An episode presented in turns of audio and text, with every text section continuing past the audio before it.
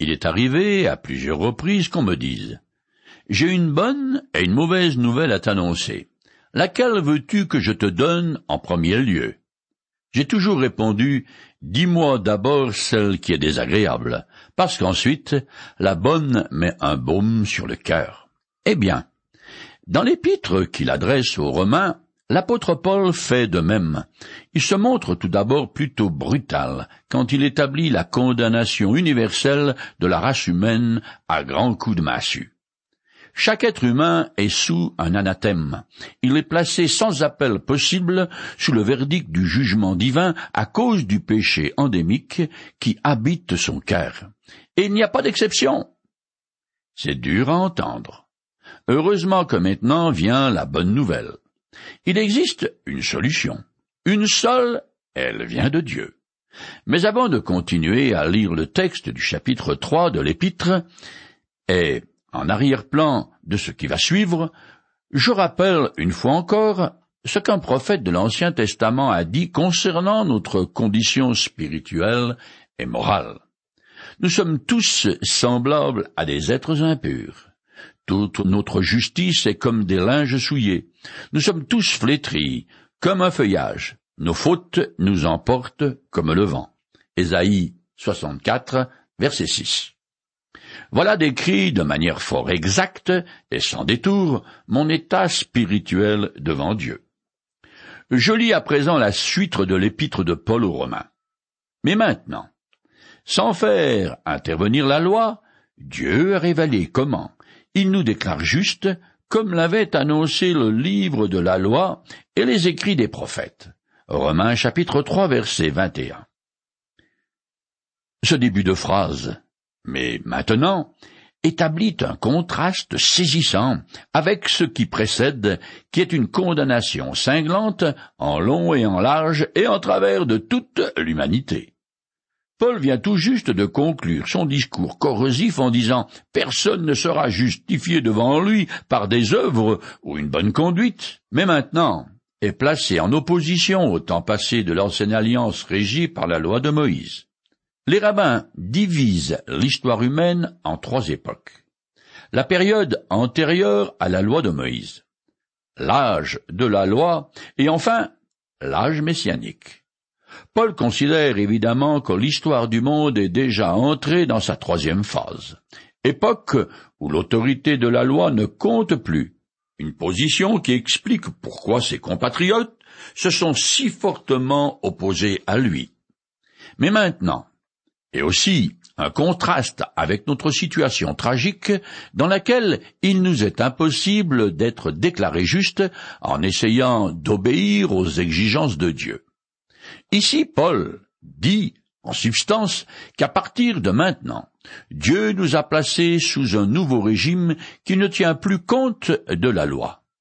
Cette idée est accentuée par le fait que, dans le texte originel grec, l'expression sans faire intervenir la loi, est placé tout de suite après. Mais maintenant, ce qui apparaît bien dans la version seconde est que j'ai rendu dans ma traduction. Littéralement, le texte dit que la justice de Dieu a été manifestée.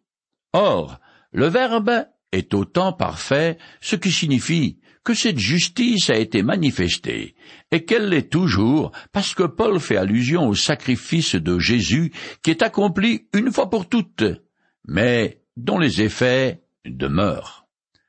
Vous trouvez peut-être que je chipote, et c'est vrai, mais j'ai de bonnes raisons, car ce sujet primordial concerne le sort éternel des êtres humains. En effet, ce texte répond à la quête universelle qui parcourt une extrémité de la planète à l'autre. Toute personne sincère qui cherche à être acceptée par Dieu se pose la question Comment puis-je devenir juste devant le Seigneur qui m'a créé? C'est ce qui explique l'importance de la déclaration de l'apôtre. Mais maintenant, sans la loi est manifestée la justice de Dieu, selon la version seconde. En fait, et je continue à être tatillon sur les détails. Paul a déjà dit la même chose tout au début de l'épître quand il a déclaré Cet évangile que j'annonce nous révèle clairement en quoi consiste la justice que Dieu accorde. chapitre 1, verset 17. Il avait alors précisé comment cette justice s'obtient en citant une parole de l'Ancien Testament qui dit Le juste vivra par la foi. Il n'y a donc rien de nouveau sous le soleil. L'enseignement de Paul concernant la justice de Dieu dans le Nouveau Testament n'est pas étranger au livre de la loi de Moïse et aux écrits des prophètes de l'Ancien Testament. Sous le régime de l'Ancienne Alliance, et conformément aux ordonnances prescrites par l'Éternel, les Israélites ont dû construire un tabernacle, puis un temple dans lequel ils devaient sans cesse immoler des animaux pour avoir accès à leur Dieu. En fait, tout au début de la race humaine, Abel, le fils cadet d'Adam et Ève, a déjà dû offrir un agneau en sacrifice afin de pouvoir s'approcher de l'Éternel. Pour la nation d'Israël, l'offrande minimum était de deux holocaustes par jour, et cela ne tient pas compte des offrandes à titre personnel qui étaient pour la plupart obligatoires pour des raisons diverses qui sont données dans les livres de la loi.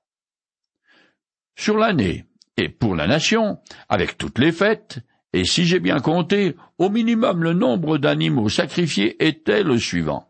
115 taureaux, 38 béliers, 1196 agneaux et 31 boucs une véritable hécatombe, surtout dans les rangs des agneaux. Ces offrandes interminables préfiguraient la croix sur laquelle le Fils de Dieu, en tant qu'agneau de Dieu, a offert une fois pour toutes le sacrifice parfait et définitif qui a satisfait la justice absolue de l'Éternel. Moïse, ainsi que les prophètes, ont eu aussi annoncé la venue et le sacrifice du Christ. Je cite le passage d'Ésaïe, qui est probablement le plus connu. Nous étions tous errants, pareils à des brebis. Chacun de nous allait par son propre chemin. L'Éternel a fait retomber sur lui les fautes de nous tous. On l'a frappé, et il s'est humilié.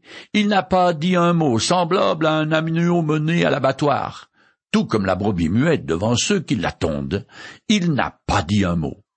Il a été frappé à mort à cause des péchés que mon peuple a commis. Ésaïe 53, les versets 6 à 8. Tout l'Ancien Testament annonce le Christ. Voilà pourquoi la justice de Dieu a clairement été révélée en Jésus et par lui. La justice qui me rend présentable aux yeux de mon Créateur, ne se trouve qu'en Jésus-Christ et exclusivement auprès de lui.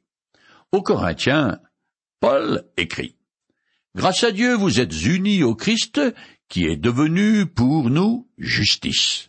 En Corinthiens chapitre 1 verset 30. Toujours aux Corinthiens. L'apôtre précise comment cette justice qui vient de Dieu et de Jésus nous est transmise. Je lis le passage. Celui qui était innocent de tout péché, Dieu l'a fait devenir péché et l'a condamné à notre place pour que, dans notre union avec le Christ, nous soyons justes aux yeux de Dieu. Corinthiens chapitre 5, le verset 21. Il va presque sans dire que cette union avec le Christ se réalise par la foi et pas autrement. Ce n'est pas moi qui le dis, c'est Paul. Je suis encore tatillon, car je veux répéter une seconde fois ce que l'apôtre a dit au tout début de l'épître aux Romains. Je lis. La justice de Dieu se révèle dans l'Évangile par la foi et pour la foi, selon qu'il est écrit, le juste vivra par la foi. Romains chapitre 1 verset 17. Il ne s'agit pas d'un acte magique, mystique ou d'un rite quelconque, mais d'un acte de foi toujours la foi et rien que la foi. Ce n'est guère surprenant, car, ne dit-on pas, il n'y a que la foi qui sauve. La justice que Dieu donne ne relève d'aucune loi, ni celle de Moïse, ni celle du sermon sur la montagne. Ce n'est pas en accomplissant quelque chose, en me soumettant à ceci ou à cela, que je deviendrai juste aux yeux de Dieu. Car il n'accepte pas l'imperfection. Maintenant que j'ai pris un peu de bouteille, j'ai eu le privilège, au fil des années, de connaître pas mal de gens qui ont placé leur confiance en Jésus-Christ et qui sont morts. La plupart étaient des gens très bien, sous toutes les coutures, mais personne n'était parfait. Alors la question se pose. Où sont-ils aujourd'hui ces gens qui nous ont quittés et que sont-ils devenus? Eh bien, sur la base des Écritures, parce qu'ils avaient placé leur foi et leur espérance en Jésus-Christ, et rien qu'en lui, ils ont été revêtus de la justice parfaite de Jésus-Christ, c'est-à-dire de Dieu lui-même, ce qui fait qu'ils ont pu entrer au paradis pour partager la gloire éternelle du Seigneur du ciel et de la terre. Il se trouve qu'un jour vous et moi allons mourir, et la question se posera où irons-nous et qu'allons-nous devenir? Dieu a pourvu à la justice dont j'ai besoin pour entrer dans sa présence, et je l'ai accepté. Et vous? Je continue à lire le chapitre 3.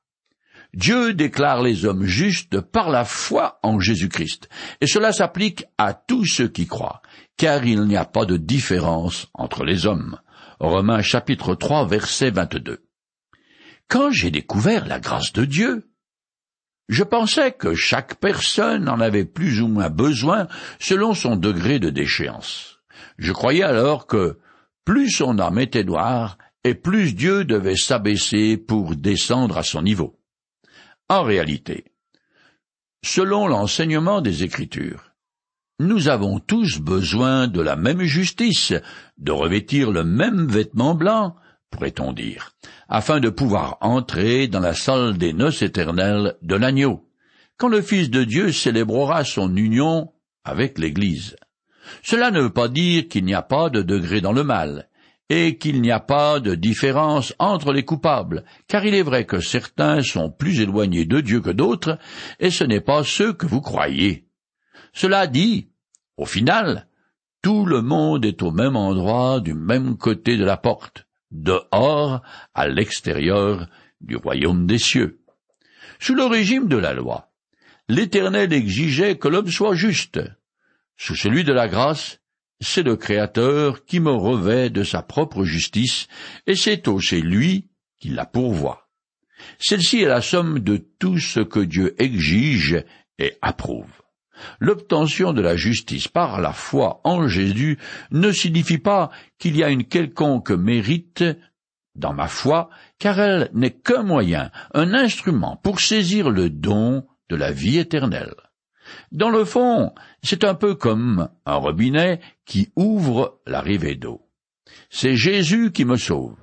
Sa personne est son œuvre, car c'est lui qui a offert le sacrifice de réparation de mes fautes. C'est son sang qui a effacé mes péchés. Moi, je n'ai rien à faire sinon à l'accepter par la foi, bien sûr. Si vous sentez la fraîcheur, et que je vous prête une petite laine toute fine, et que je vous dis qu'elle a été traitée avec un nouveau produit et qu'elle va vous tenir bien chaud, vous me croirez peut-être. Si oui, vous endossez le vêtement, sinon, vous irez chercher quelque chose d'autre à revêtir. Si je me reconnais coupable devant Dieu, Jésus propose de me revêtir de sa justice. Alors, soit je l'accepte, soit je vais ailleurs. La foi en Jésus devient ma justice parce qu'elle l'embrasse et me procure tout ce qui possède en lui-même. Le fait que c'est par la foi en Jésus-Christ qu'une personne est déclarée juste s'oppose aux conceptions juives qui prétendaient avec insistance détenir une position spéciale devant Dieu en vertu de leur naissance physique. C'est pour cela que Paul enfonce le clou en disant Il n'y a pas de différence entre les hommes. Tous les privilèges antérieurs que les Israélites pouvaient posséder sont désormais inutiles car sous le régime de la grâce, Dieu offre une position de justice à tous les pécheurs repentants sur la base de leur foi en Jésus-Christ. Puisque tous, juifs et païens, sont sous l'empire du péché, le salut est offert à tous de la même manière, par la foi. En fait, même dans les évangiles, qui raconte l'histoire de Jésus sous le régime de la loi, le salut s'obstenait non par les œuvres, mais déjà par la foi en lui, le Fils de Dieu. Il l'a dit lui-même. Je cite le passage. Et que devrons-nous faire pour accomplir les œuvres que Dieu attend de nous? lui demandèrent-ils encore. L'œuvre de Dieu, leur répondit Jésus, c'est que vous croyez en celui qui l'a envoyé. C'est moi qui suis le pain qui donne la vie. Jean chapitre 6 versets 28, 29 et 35. Je continue la lettre. Tous sont péchés en effet et sont privés de la gloire de Dieu. Romains chapitre 3 verset 23. La gloire de Dieu, doxa en grec, décrit la splendeur visible qui émane du caractère parfait de Dieu. C'est la gloire de la Shekinah de l'Ancien Testament. Exode chapitre 16 verset 10. Elle s'est manifestée dans le Nouveau Testament par la vie même de Jésus, parole et expression du Père. Jean chapitre 1 verset 14. Tout homme se trouve à des années-lumière de la perfection divine. Paul a probablement à l'esprit l'état originel d'Adam créé à l'image de Dieu, ainsi que sa chute par laquelle, en désobéissant, il perdit cette gloire. Il en résulte que tous sont privés de la gloire de Dieu. C'est seulement dans le second Adam, c'est-à-dire Jésus-Christ, que l'image de Dieu est restaurée en l'homme, puisque toute la race humaine a été plongée dans le péché à cause d'Adam. Le résultat est le même pour chacun d'entre nous, qui que nous soyons. Et quelle que soit notre appartenance ethnique ou position sociale, il n'y a pas de différence entre les êtres humains parce que tous, sans exception, sont coupables devant Dieu. Les privilèges qui furent accordés aux Juifs n'empêchent pas qu'ils soient comme les païens sous la condamnation de Dieu. Non seulement tous ont péché, mais tous continuent à être privés de la présence de Dieu et de la source de la vie. Le Créateur désire que les hommes partagent sa gloire, mais leur péché ne le permet pas, ce qui fait que personne n'est admissible dans le royaume des cieux. Luther a écrit. Remarque bien ce que dit l'apôtre. Tous ont péché et sont privés de la gloire de Dieu. C'est là le point capital de cette épître et de toute l'écriture. C'est dire que tout ce qui n'est pas purifié par le sang de Christ est justifié par la foi et péché. Embrasse ce texte, car c'est ici que vient périr le mérite des suvres et toute la gloire de l'homme, pour qu'à Dieu seul soit la grâce et la gloire. Je continue le texte. Tous ont péché et sont déclarés justes gratuitement par sa grâce. C'est un don que Dieu leur fait par le moyen de la délivrance apportée par Jésus-Christ. Romains 3, verset 24. Le verbe qui est traduit déclaré juste était utilisé pour la libération d'un prisonnier ou d'un esclave, parfois en échange d'une rançon. Dans l'ancienne version grecque de l'Ancien Testament, ce mot est employé pour parler de la délivrance du peuple d'Israël de l'esclavage égyptien ou d'une nation étrangère ou encore du péché. Pour que l'homme condamné par la loi obtienne une justice digne de Dieu, il faut qu'elle vienne de Dieu lui-même et qu'elle lui soit donnée gratuitement. Quelle est la condition imaginable digne de la sainteté de Dieu? Que l'homme puisse remplir. Il n'y en a point. Il est tout aussi impossible à l'homme de se rendre juste devant Dieu que de créer un monde à partir du néant. Paul déclare ici que les coupables sont déclarés justes sans raison. C'est un pur don de la grâce du Dieu miséricordieux, parce qu'il n'y a rien en l'homme qui mérite quoi que ce soit. D'ailleurs, la définition de la grâce est favor non mérité.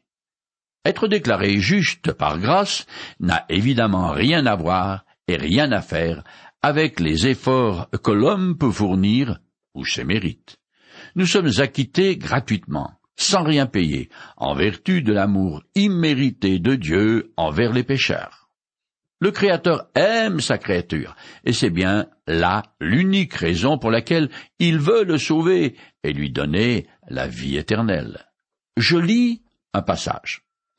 À cause du grand amour dont il nous a aimés, alors que nous étions spirituellement morts à cause de nos fautes, il nous a fait revivre les uns et les autres avec le Christ. Éphésiens chapitre 2 les versets 4 et 5. Cependant, Dieu se doit d'être fidèle à lui-même. À cause de sa sainteté, il ne pouvait pas simplement fermer les yeux sur les péchés des hommes et les accepter comme ça, brutes, avec la gangue de leur faute. Il fallait aussi que justice se fasse parce que le Créateur a été offensé et violé dans son intégrité par la rébellion de sa créature. C'est pour cela que Dieu a dû frapper Jésus et le faire mourir alors qu'il portait les fautes des hommes en son corps sur la croix. Cet acte de justice a satisfait la sainteté divine qui exige le châtiment du coupable. C'est donc grâce à Jésus-Christ que je suis délivré des conséquences de mes péchés, que je suis pardonné. Voilà pourquoi le salut ne peut être obtenu que par l'intermédiaire de Jésus seul. Il est l'unique médiateur entre Dieu et les hommes. Il n'y en a pas d'autre. Ceux qui ont personnellement fait confiance à Jésus-Christ paraîtront devant la barre du grand jugement Revêtu de sa justice, il cite un passage écrit par l'apôtre Paul.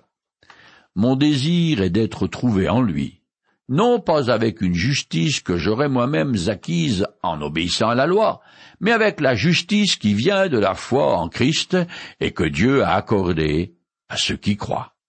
Philippiens chapitre 3 verset 9. Le croyant voit sa condamnation abolie est remplacé par une justice capable de supporter les regards de Dieu.